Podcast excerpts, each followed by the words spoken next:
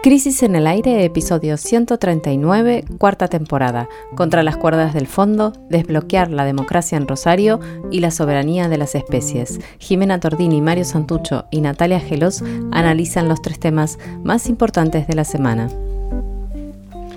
Hoy, en el primer bloque de Crisis en el Aire, nos metemos en las intrincadas negociaciones con el FMI que parecen estar al borde del acantilado. ¿Se mantendrá el equilibrio antes de las PASO? En el segundo bloque viajamos a Rosario que en los últimos días vio el inesperado triunfo de la fuerza política Ciudad Futura en Las Paso y a su vez fue testigo de la absolución de 19 policías juzgados por la desaparición y muerte de Franco Casco. Analizamos ese escenario de entusiasmo y violencia. Por último, exploramos los juegos de poder y rosca que se dan en las políticas de conservación y el lugar de las fundaciones internacionales a partir de la historia de una pareja de siervos de los pantanos. Bienvenidos a Crisis en el Aire.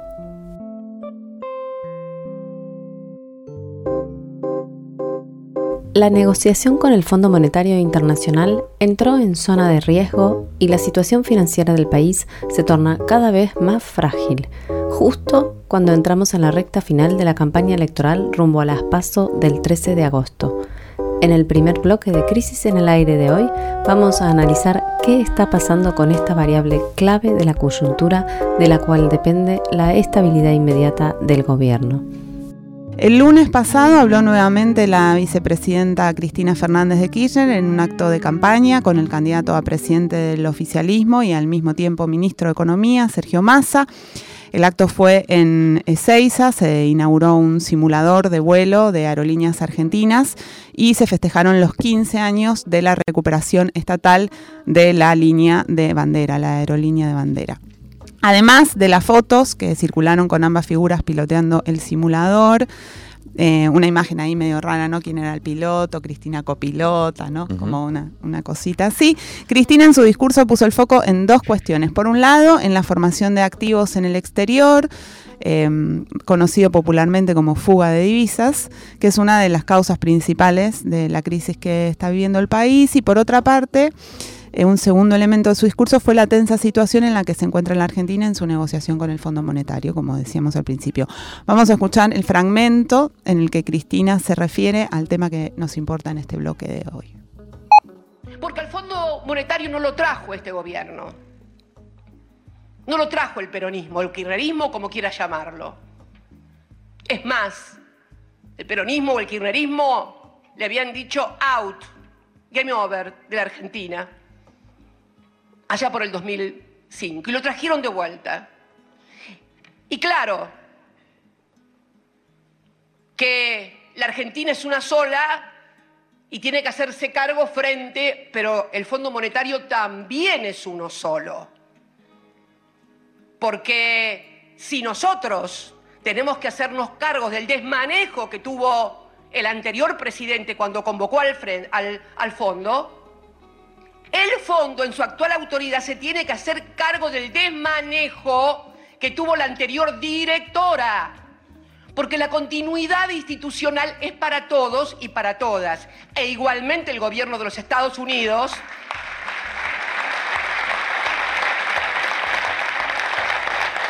E igualmente el gobierno de los Estados Unidos, está bien, que el actual presidente no tiene nada que ver con Donald Trump. Es más, parece que están enfrentados. Pero oiga, diga, señor Mister, la continuidad también es para ustedes. Entonces me parece que es necesario un fair play, en serio, y reglas del juego claras, y fundamentalmente que podamos discutir, seguramente después que pasen las pasos en donde estén definidas las candidaturas va a ser obligación discutir en serio sobre estas cosas. Porque en serio que está en juego el destino de los argentinos. Y me parece que un ejercicio de responsabilidad es hacerse cargo cada uno de la parte de la historia que le corresponde bueno, ahí escuchábamos a Cristina Fernández de Kirchner explicitando un poco algo que ya es post populi. Que es que el acuerdo con el fondo está en terapia intensiva y que no parece haber una solución a la vista. Hace por lo menos un mes que Massa viene anunciando que la firma es inminente, pero todo se viene retrasando y la posibilidad de un entendimiento parece estar cada vez más lejos. La narrativa que se ha querido instalar es que el ministro está poniéndose firme, que no quiere ceder hasta conseguir lo mejor para el país, pero bueno, parece que no será el caso porque a medida que pasan los días, las expectativas de conseguir concesiones son menos y las exigencias del fondo son más. Por ejemplo, hace un, eh, hace poco, el objetivo del gobierno era lograr que el FMI adelantara todos los desembolsos programados para este año, que son algo así como 10 mil millones de dólares, y ahora en realidad estamos rezando para que nos den el desembolso que nos tendrían que haber dado el pasado 10 de junio, es decir, hace un mes y medio más o menos, que era de 3.800 millones de dólares y que todavía no aparecen porque Argentina no cumplió con las metas que había pactado un poco por producto de la sequía que partió al medio todas las proyecciones que se venían haciendo. Bueno, después de varias semanas de amagues, finalmente el martes una delegación de funcionarios argentinos viajó a Washington para avanzar en un posible acuerdo liderado por el viceministro Gabriel Rubinstein y el vicepresidente del Banco Central, Lisandro Clery. El miércoles, un ministro de masa tuvo una reunión extraordinaria por Zoom con la directora ejecutiva del fondo, con Cristalina Georgieva, y el jueves se sumaron a la comitiva en Washington dos funcionarios más que son claves. El jefe de asesores del Ministerio de Economía, Leonardo Maducur, y el secretario de Hacienda, Raúl Rigo. Todo este movimiento lo que denota es la urgencia de la necesidad para cerrar el acuerdo, pero por ahora no parece que el asunto vaya a destrabarse. Entonces, le preguntamos a Candelaria Boto, que es economista y periodista, que lleva adelante un podcast que solemos escuchar, que se llama Decimos Cosas, ¿cómo ve ella este entuerto? Y vamos a escuchar qué nos dijo. En relación a qué pasa con el FMI, em, creo que, que, estas idas y vueltas y estos anuncios constantes de masa de que iba a llegar el acuerdo, pero que en la realidad está virtualmente caído desde marzo, muestran justamente nuestra debilidad ante el Fondo Monetario Internacional y cómo dependemos de ellos para eh, conseguir cierta estabilidad de cara a las pasos. Se sabe que lo que se arregle va a ser algún acuerdo para, para tener desembolsos para cubrir los vencimientos de acá a las pasos, de acá al 1 de agosto, que son 3.500 millones de dólares lo que vencen.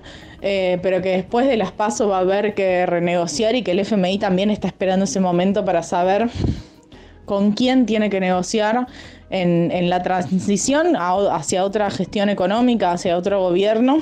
Y, bueno, cómo estamos sistemáticamente dependiendo de las decisiones del Fondo Monetario Internacional y esto lo relaciono con, con lo que dijo Cristina esta semana de los activos externos, pero también de la falta de poder del Estado argentino en recaudar sobre los activos, sobre la riqueza que se genera en este país. Argentina produce muchísimos dólares y el problema es que esos dólares no quedan en la Argentina, sino que eh, las casas matrices, las personas muy ricas, terminan teniendo residencia en otros países, terminan llevando los capitales hacia otros países.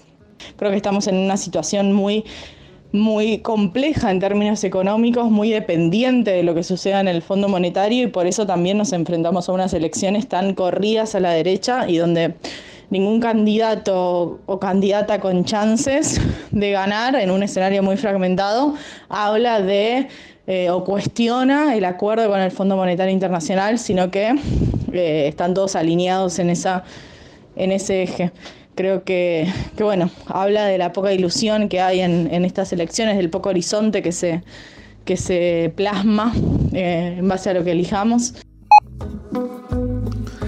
Bueno, la escuchábamos entonces a Candelaria Boto, em, economista, eh, mostrando cómo este acuerdo con el FMI, algo, algo que decía, ¿no? ya influyó decididamente en las elecciones presidenciales eh, sobre todo porque tuvo que ver mucho con la oferta de candidatos que se presentaron, eh, particularmente con la elección de Sergio Massa como candidato del oficialismo. Eh, y además mostrar cómo, algo que vamos a ver después también, el, el, calendario de revisiones y de desembolsos que tiene que hacer el fondo para que la economía no entre definitivamente en una especie de crack, está muy ajustado con el calendario electoral. Calendario electoral. Y hasta ahora la apuesta del, gobierno era a tratar de pasar las pasos y a partir de ahí ver cómo se, cómo se dibujaba el escenario. Las pregunta que surge ahora es si se llega a las pasos. Eso es lo que está en juego, ¿no? Por eso, eh, este, esta relación con el fondo y este, este momento en el que se ha complicado la negociación puede llegar a ser decisivo en el resultado porque tiene un altísimo poder desestabilizador. Vamos, a ver, vamos metiendo concretamente con qué es lo que está pasando. Digamos, esta semana lo que se puede haber cruzado es una línea roja y estuvimos hablando con distintos funcionarios de primer nivel para dar a entender cuáles son las consecuencias de lo que está sucediendo, digamos, en este momento en Washington. La situación es la siguiente. El 31 de julio próximo, es decir, dentro de una semana, Argentina tiene que pagarle al FMI 2.555 millones de dólares y el 1 de agosto, el día siguiente, tiene que pagar, garpar otros, 300, otros 730 millones de dólares. En total son 3.300 millones que el Banco Central hoy no tiene en las reservas. Es más, después lo vamos a ver, las reservas son negativas. O sea que no está esta plata para pagarla. Y la única manera de cumplir con ese pago es que el FMI nos envíe los 3.800 que nos debía haber dado en junio, como decía Nati antes, y es lo que ahora no parecería estarse verificando. El, el, FMI estaría, no estaría dando esta plata salvo que Argentina haga cosas que no quiere hacer. El tema es que la última reunión del directorio del fondo, la próxima, el famoso BOAR, donde se define si, si nos dan la plata o no, es este viernes que viene ahora, y ese mismo día los funcionarios del fondo se van de vacaciones hasta septiembre. No se trabaja en agosto en el Fondo Monetario. Exacto.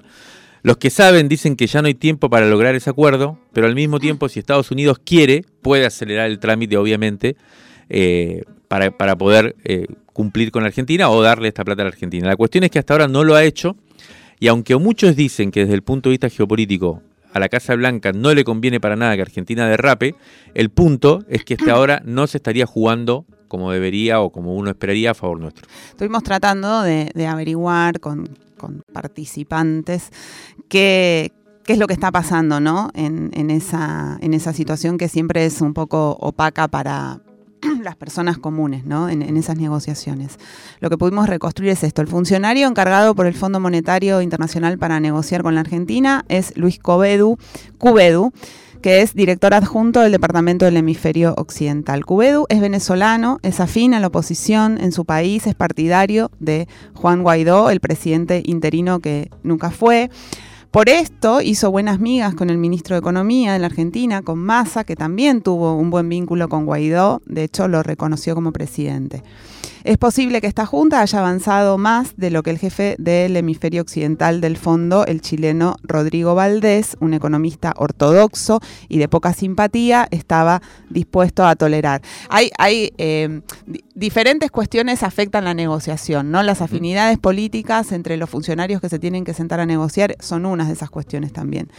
También distintas personas nos confirmaron que hace unos 15 días el fondo cambió de posición y asumió una postura más dura. Hay varias versiones de por qué sucedió esto. Una de ellas responsabiliza a la oposición argentina, a Juntos por el Cambio, de haber desalentado al Fondo Monetario Internacional a firmar un acuerdo que luego ellos no reconocerían en el caso de ganar, ¿no? Jugaron un poco eso, luego lo desmintieron, bueno, pero estuvo circulando. El pedido del fondo volvió a hacer ahora que Argentina devalúe su moneda casi un 60%. Otras fuentes dicen que ponen la lupa en algunas de las metas incumplidas, como el ajuste fiscal, eh, que está, como sabemos, asociado mu también muy asociado a las políticas sociales. ¿no? Ahí hay como una manta muy corta del gobierno en este momento para, para esa negociación. Además de este endurecimiento, hay quienes hablan de una interna al interior del Fondo Monetario Internacional entre la número 2, que se llama Gita Gopinath, eh, es re loco los nombres, ¿no? Que, Gita. que se llame Gita, es de nacionalidad india, y la búlgara Cristalina Georgieva, que es la actual directora gerente del fondo. Gopinath quiere quedarse con el mando y por eso cuestiona la, la debilidad de, Jorge, de, Georgieva frente a la Argentina, ¿no? Uh -huh. En medio de ese tira y afloje, en el que parece indicar todo que estamos contra las cuerdas, el FMI publicó su tradicional reporte del sector externo, en el que lo que hace es analizar la situación de un grupo de países miembros que representan más del 90% del PBI global. En el capítulo sobre Argentina dice que el tipo de cambio oficial para corregir el déficit comercial debiera ser de un 15 a un 25% más al actual, uh -huh. lo que elevaría el dólar oficial de 268 pesos a más de 310. Y bueno, ahí también insistió en la necesidad de eliminar gradualmente el cepo cambiario. La verdad que este informe no tiene que ver con la, la negociación en concreto, pero fue leído como una manera de redoblar los pedidos del fondo. Le pedimos entonces a una experimentada analista de la economía argentina y especialmente de esta trama política en ese sentido, que es Mónica Peralta Ramos, que nos dé su opinión sobre esta puja que estamos viendo que se está desarrollando ante nuestros ojos y escuchemos qué dijo. Creo que la situación es dramática y que se va a poner peor. Y a esa conclusión llego, si, se llega, si mirás lo acordado con el Fondo Monetario desde su inicio, eh, es insostenible en cuanto a la cantidad a pagar, con o sin sequía, a las condiciones que aumentan constantemente de exigencia fiscal, de intervenir en mercado de cambios, etc.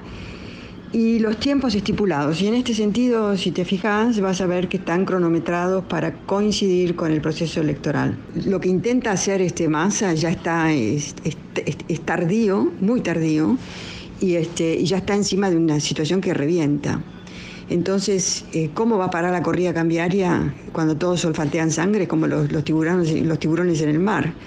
Este, ya lo ven, ven un gobierno frágil, este no es un gobierno fuerte, es un gobierno que recula constantemente, por más que diga que este, la unidad es una estrategia, pero para mí es equivocada.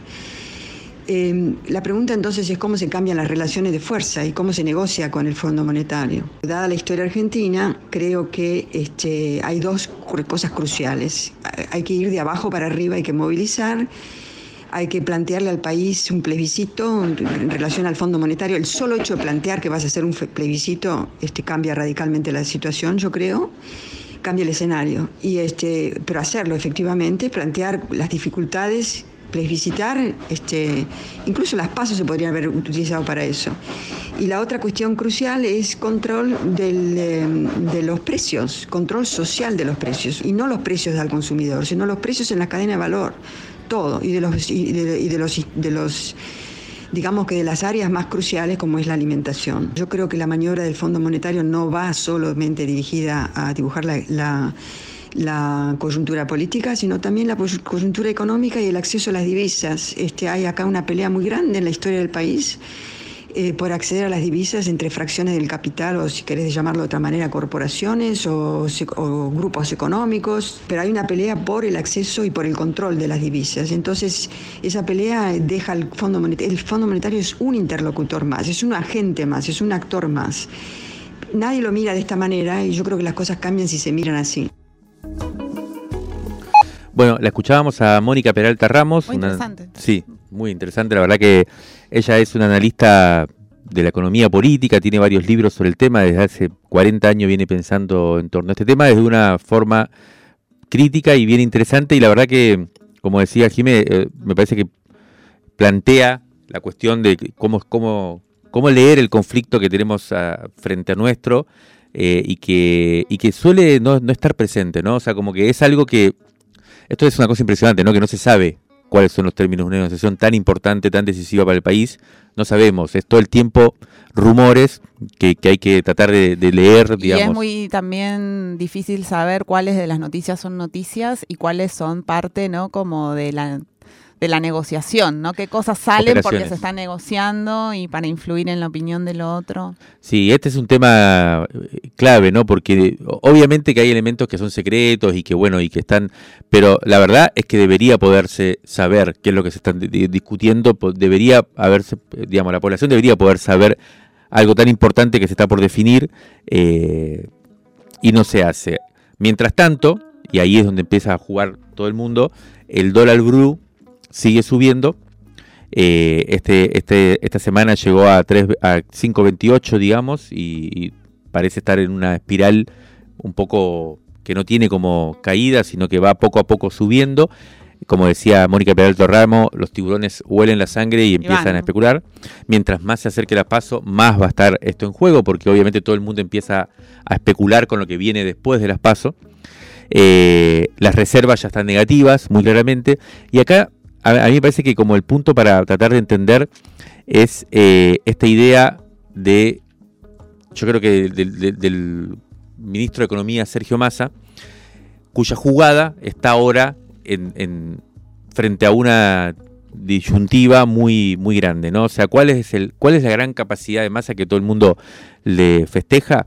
Eh, es esa capacidad que tiene para generar escenarios en los cuales, incluso performativos, en los cuales su eh, manera de plantear las cosas eh, va generando a sí mismo escenario, ¿no? va generando una estabilidad, a pesar de que todos sabemos, él, mismo sabe, y eso es evidente, los discursos de Cristina parece con mucha claridad, que el fondo del asunto es de una crisis muy grande y de, un, y de una deterioro de la economía que no se detiene, sino que se profundiza, así todo, la apuesta es a generar una sensación de estabilidad, ¿no? Por lo menos para llegar a la elección y ver a partir de ahí qué pasa. Bueno, esto, por ejemplo, aparece, de, no sé si se recuerdan, hace 15 días hablábamos de esto, de su viaje a China y de entonces que China aparece como Acá, el tema es cuánto eso funciona más allá de los círculos rojos, ¿no? O sea, para la gente común y corriente en su vida normal. ¿Cuánto, Esa es la gran pregunta. ¿Cuánto el círculo rojo tiene la capacidad de ordenar la realidad de verdad? Y cuánto hay un punto en el cual esa especie de ficción eh, que tiene mucho que ver con la constitución de una especie de élite que va supuestamente manejando las cosas. Bueno, hay determinados elementos frente a los cuales no se pueden manejar, como crisis económicas eh, fuertes que, emergen o elecciones en las cuales tampoco se puede manejar. Una sola cosita para terminar que tiene que ver con esto de la, cuestión, para entender un poco esto de China. Hay, un elemento que se vio bien la semana pasada, que es que en su momento más había difundido la idea de que el director chino en el Fondo Monetario Internacional le había mandado una carta al directorio diciendo que si no aprobaban el crédito que nos tienen que dar, ellos iban a aparecer como prestamistas de última instancia. Y esto fue visto como, ah, bueno, tenemos relaciones de fuerza. El domingo pasado, eh, Berbisky en su columna cuenta, porque hubo desmentidas desde el fondo, de que le preguntó específicamente al ministro si efectivamente había estado esa carta y dónde estaba, y el ministro le dijo, no fue una carta, fue una presentación verbal. De... Bueno, este tipo de cosas son las que cuando se empieza a profundizar la crisis empiezan a evidenciarse como esa especie de humo que uno no sabe hasta qué punto tiene consistencia o no. Y por último, esta idea de la teoría del arrugue, ¿no? De que mientras más crítico estamos, más hay que ponerse contra las cuerdas, más que hay que colgarse el travesaño. Y bueno, hay que ver hasta dónde puede llegar esto con su capacidad de estabilizar. Crisis en el aire. Resumen crítico en movimiento. En movimiento. Cuarta temporada. Para tirar del hilo de la coyuntura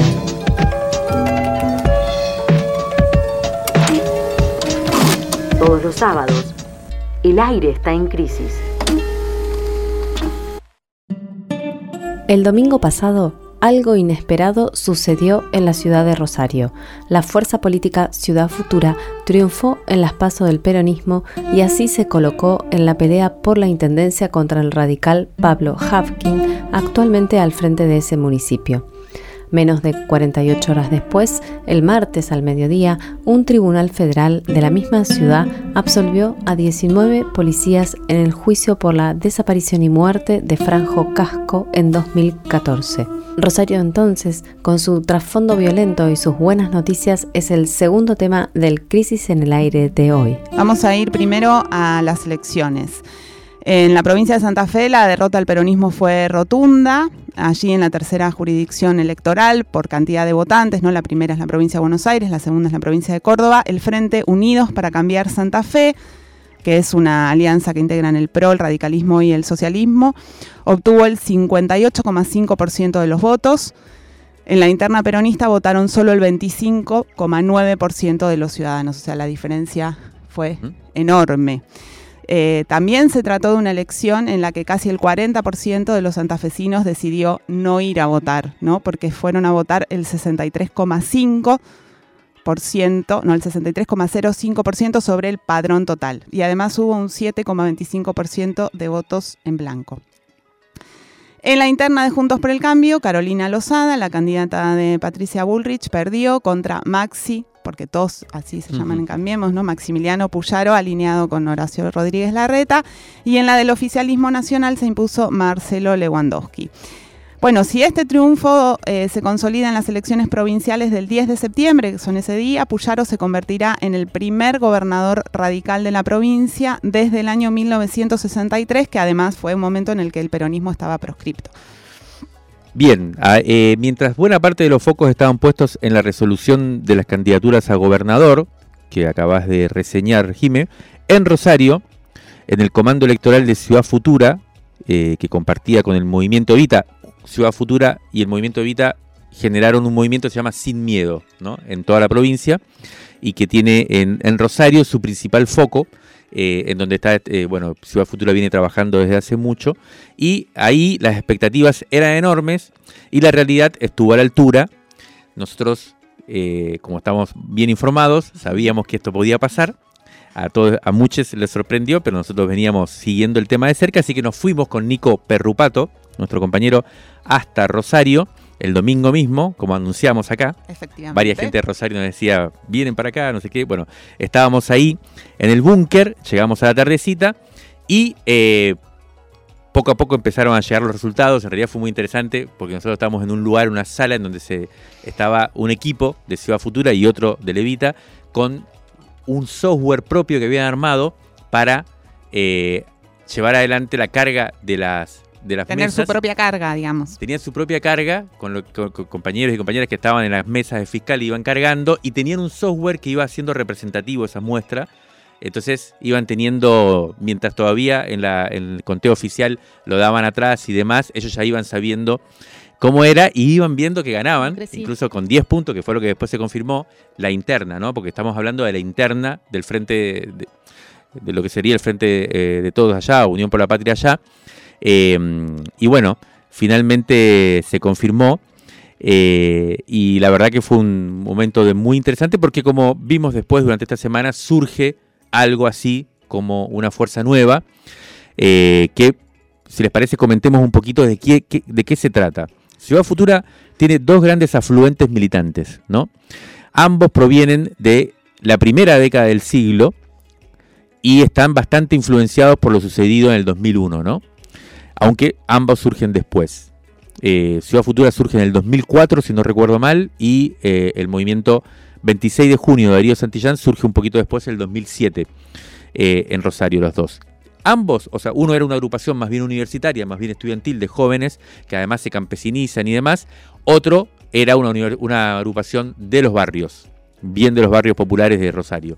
Ambos confluyen en el 2013 y fundan el partido Ciudad Futura, de giros, que era una de las expresiones, la estudiantil, provienen los hermanos Monteverde, uno de ellos Juan, el candidato, pero hay también Tommy y otros compañeros que son muy, muy activos en el movimiento, y Karen Tep, que es la compañera de vida además de Juan Monteverde, pero que a su vez es una eh, de las líderes más potentes del movimiento, ¿no? es concejal y ha sido candidata. Vamos a escuchar en un ratito. Y ha sido candidata varias veces. Em, bueno, del movimiento 26 de junio provienen los hermanos Salinas, también eh, Pitu Salinas, otro, otro candidato y concejal de, hace varios años. Y lo que esta, esta nueva generación se dedicó específicamente a partir del 2013 fue a construir una maquinaria electoral autónoma, con mucho ingenio en sus campañas y demás, y con una hipótesis obsesiva que mantuvieron a lo largo del tiempo y no se desviaron un minuto de ella, que es ganar la ciudad de Rosario no verse tentado por la idea de hacer una fuerza provincial o una fuerza nacional, sino concentrarse en un objetivo. Eh, así que fue, han tenido varias incursiones. En su primera incursión eleccionaria, que fue en el 2013, le fue bastante bien, fue una sorpresa, irrumpieron, no lograron un concejal, pero estuvieron a punto. A partir de ahí empezaron a crecer, tuvieron algunos altibajos, eh, pero se posicionaron realmente como una fuerza, como una tercera fuerza de la ciudad nueva, distinta y demás. 10 años, 6 comicios y algunos altibajos después, están en las puertas de ganar la intendencia de la ciudad. Varias circunstancias se conjugaron para abrir el camino, entre ellos la crisis fulminante del socialismo, que tiene que ver con la presencia del narco en la provincia y demás. Eh, pero también una jugada de diseño electoral propiamente que fue clave, que es esta propuesta de ellos de constituir una primaria dentro del peronismo, pero que también se abriera a otras fuerzas, en este caso como Ciudad Futura, que es una, una fuerza de izquierda, digamos, de izquierda independiente, de izquierda popular, eh, sin sacrificar esa singularidad. Bueno, básicamente eh, ellos fueron también acompañados por Eduardo Tonioli, que es de Levita como candidato a gobernador, Lucila de Ponti como candidata a diputado provincial. Eh, así que, bueno, básicamente está la presentación. Hablamos con Karen Tepp, a quien mencionábamos antes. Eh, le pedimos que nos mande su impresión sobre las claves de esta elección y que está en juego en Rosario. así que escuchémosla. Sin lugar a dudas, el, domingo se rompió un dique que existía en la ciudad de Rosario que hacía imposible pensar en la posibilidad de una alternativa de gobierno después de más de 30 años de un mismo color político. Eso claramente es lo que se rompe con el resultado de las primarias del domingo pasado y que nos pone ante el desafío de cara al 10 de septiembre de salir a convocar a la mitad más uno de la ciudadanía. Nunca va a ser más fácil elegir en la ciudad de Rosario quienes quieran la continuidad de este gobierno, quienes estén de acuerdo con este modelo de gestión y de ciudad, tienen el, intendente actual a su mejor candidato y todos aquellos que están buscando una alternativa y que quieren un modelo diferente de ciudad van a tener en Juan Monteverde esa opción de, de alternativa y de cambio. Y creo que este proceso que se está dando en nuestra ciudad no solamente es eh, central en Rosario por el momento bisagra en el, en el que estamos, ¿no? Donde la crisis de violencia estructural y desigualdad estructural que venimos acumulando se juega en, dos posibles salidas, que es un poco también lo que se da a nivel nacional y a nivel eh, regional. Una salida que tenga que ver con eh, apuestas mucho más conservadoras, reaccionarias y fascistas esta crisis o por el contrario el camino que estamos estableciendo nosotros que tiene que ver con desbloquear esta democracia que la sentimos bloqueada eh, y una política impotente por eh, una apuesta a mm, democratizar aún más la democracia, a refundarla desde en el lugar mismo donde la democracia nació, que son las, las ciudades. Por eso nos entendemos que hay en este proceso electoral una responsabilidad histórica que asumimos con, con mucha responsabilidad, eh, con mucha humildad, pero siendo conscientes de que lo que se juega en Rosario es también algo que puede llegar a alumbrar caminos de esperanza a nivel nacional. Escuchamos entonces a Karen Tepp de Ciudad Futura, con, por un lado con el entusiasmo y el optimismo y también percibiendo, bueno, la, mención atraviesa la idea de la violencia y, de la desigualdad. Eh, se suele hablar mucho de la violencia narco en Rosario, pero se habla menos, mucho menos de la violencia policial, a la que sin embargo es difícil analizar de manera aislada de las políticas de seguridad que se vienen implementando ahí y también en otros puntos del país. La desaparición y muerte de Franco Casco es un caso emblemático, justamente por los hechos en sí mismo y por la gran organización social y la lucha popular que se articularon en torno a la demanda de justicia por su muerte. Franco era de Florencio Varela, en la provincia de Buenos Aires, tenía 22 años y en septiembre de 2014 viajó a Rosario para visitar a su familia y el 6 de octubre desapareció. 24 días después fue encontrado muerto en el río Paraná. Lo que se pudo reconstruir es que había sido detenido por la policía provincial, había sido llevado a la comisaría séptima de Rosario y ahí había sido torturado. Desde entonces, hace casi 10 años, las organizaciones sociales y de derechos humanos de la provincia, junto a la familia de Franco, atravesaron un sinnúmero de obstáculos para que los hechos se investigaran de una manera seria, de una manera independiente, bueno, en diciembre de 2021 comenzó un juicio contra 19 policías por la desaparición forzada de Franco y una persona civil que era investigada por contribuir al encubrimiento de los hechos. Este martes, 18 de julio, el tribunal finalmente decidió absorber a todos. Fue un fallo por mayoría, es decir, que no fue unánime. Dos jueces votaron por la absolución y el presidente del tribunal consideró que 12 de los policías debían ser condenados por privación ilegítima de la libertad y tortura seguida de muerte, y que otros agentes debían ser condenados por encubrimiento. Ahora lo que se viene es la etapa de apelaciones por parte de las fiscalías y las querellas. Bueno, vamos a escuchar ahora a Marilady Filippo, que es docente e investigadora, que es militante de la Multisectorial contra la Violencia Institucional, que es una organización surgida para investigar este tipo de violencias y articular demandas de verdad y justicia, para ver qué, qué nos dice sobre esto que estamos diciendo. Las organizaciones sociales que acompañamos el proceso de construcción de justicia desde el año 2014 vemos con mucha preocupación este vergonzoso fallo por diferentes razones. En primer lugar, porque creemos que un fallo como este desalienta a cualquiera que tenga la intención de iniciar un proceso de búsqueda de justicia ante hechos similares, en la medida en que después de nueve años esta es la respuesta que el Poder Judicial le da a la familia Franco Casco. En segundo lugar, también creemos que es preocupante en la medida en que es un guiño, una veña o en cierta medida habilita la continuidad de ciertas prácticas violatorias de los derechos humanos, prácticas policiales de violencia institucional que vienen siendo muy alarmantes en nuestra ciudad, así como también en otras ciudades del país. En tercer lugar, creemos que es un fallo que nada contribuye a rearmar otra ciudad posible en la medida en que vivimos en una ciudad como la de Rosario, con altísimos índices de violencia urbana, y de repente el Poder Judicial y en términos más generales el, Estado, en, situación de impotencia no puede, no puede poner ningún límite a aquello que hacemos con la vida del otro, sobre todo cuando están implicadas prácticas tan aberrantes como estas.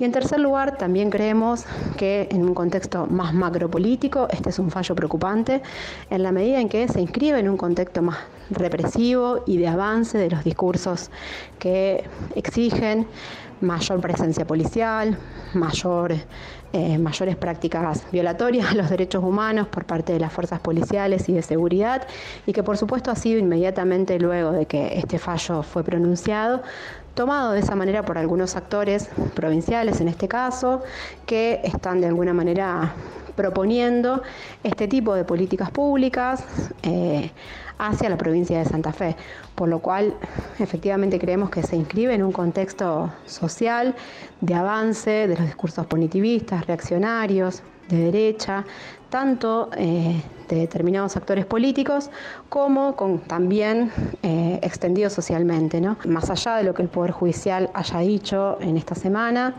eh, en esta ciudad se ha construido un proceso de memoria y de verdad en torno a lo sucedido con Franco, que es muy sólido y que atraviesa a toda la ciudad desde el año 2014 en adelante un fuerte activismo eh, en relación con este caso, que de alguna manera pudo construir una verdad social, una verdad popular sobre lo sucedido. Estábamos escuchando a Marile Di Filippo, compañera de la multisectorial contra la violencia institucional. Ah, si buscan a la multisectorial en distintas redes sociales pueden también conocer más sobre lo que está sucediendo con este caso en Rosario. Mm, solo para cerrar, esta semana publicamos una, una crónica sobre las elecciones en Santa Fe, con algunas notas, un poco lo que comentaba Mario recién, junto con Nico Perrupato y también un, un análisis de Juan Pablo Hudson sobre la elección general en Santa Fe, no solo en Rosario. Se llama La sorprendente victoria de Ciudad Futura en Rosario y está allí en nuestra web www.revistacrisis.com.ar. Rescate emotivo. 1973-2023. 50 años de crisis. 50 años de crisis. De la tinta a la conversación. Crisis 13, mayo de 1974. El santafesino Raúl Acosta reflexiona sobre el humor en la obra del rosarino Roberto Fontana Rosa específicamente sobre su personaje Inodoro Pereira, historieta publicada en ese entonces en la revista Hortensia. Bien es sabido que los humoristas no hacen nada más que retorcer cínicamente los puntos más detonantes, notorios de un inconsciente colectivo. Su trabajo de relevamiento, tal vez inocente o impensado, los vuelve testigos de primera línea en cuanto a los verdaderos ejes del grupo social en el que están inmersos. Son a su manera catalizadores, emergentes de las tensiones a las que se ven sometidos como integrantes de una sociedad. No existe humor sin este ingrediente de cinismo, de crítica. No es de extrañar entonces que en este país, una neocolonia con desarrollo capitalista dependiente, haya resurgido el humor como una forma de escepticismo, como un canal de rebelión tan inútil como honesto. Nadie duda que allí está el germen que indica que un grupo social descree definitivamente de estos valores constituidos.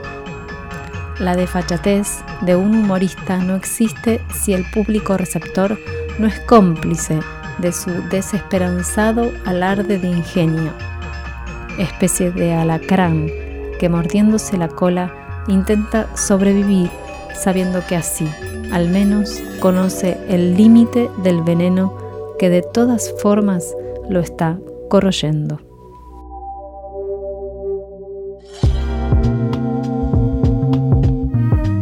El tercer bloque de este Crisis en el Aire incluye una pareja de siervos de los pantanos que terminan en el corazón de una discusión sobre soberanía. Se trata de un encadenamiento de hechos que explotaron cuando la Fundación Rebuilding Argentina recurrió a la vía legal para ir contra lo que 120 científicos argentinos discutían en un artículo crítico acerca de una práctica de conservación que ellos aplican. Esto provocó la inédita y transversal reacción de la comunidad científica y sobre eso hablaremos en el podcast de hoy. Primera cuestión, ¿qué es un ciervo de los pantanos? No sé por qué yo voy a explicar esto en lugar de hacerlo Natalia Gelos, pero lo voy a hacer. Es un ciervo nativo que habita en la zona del delta eh, y es una especie que ha sido declarado monumento nacional y que está en peligro de extinción. La segunda cuestión es qué es esto del rewilding, que en español se diría reasilvestramiento, pero como es una ONG que se ha marketingado, le llama rewilding. Bueno, es la reintroducción de especies de animales en áreas naturales en donde la actividad humana las había llevado a su extinción. Es decir, en este caso, el ciervo de los pantanos se había extinguido por parte de la acción en la intervención sobre los territorios que habitaba y ahora se los quiere volver a introducir.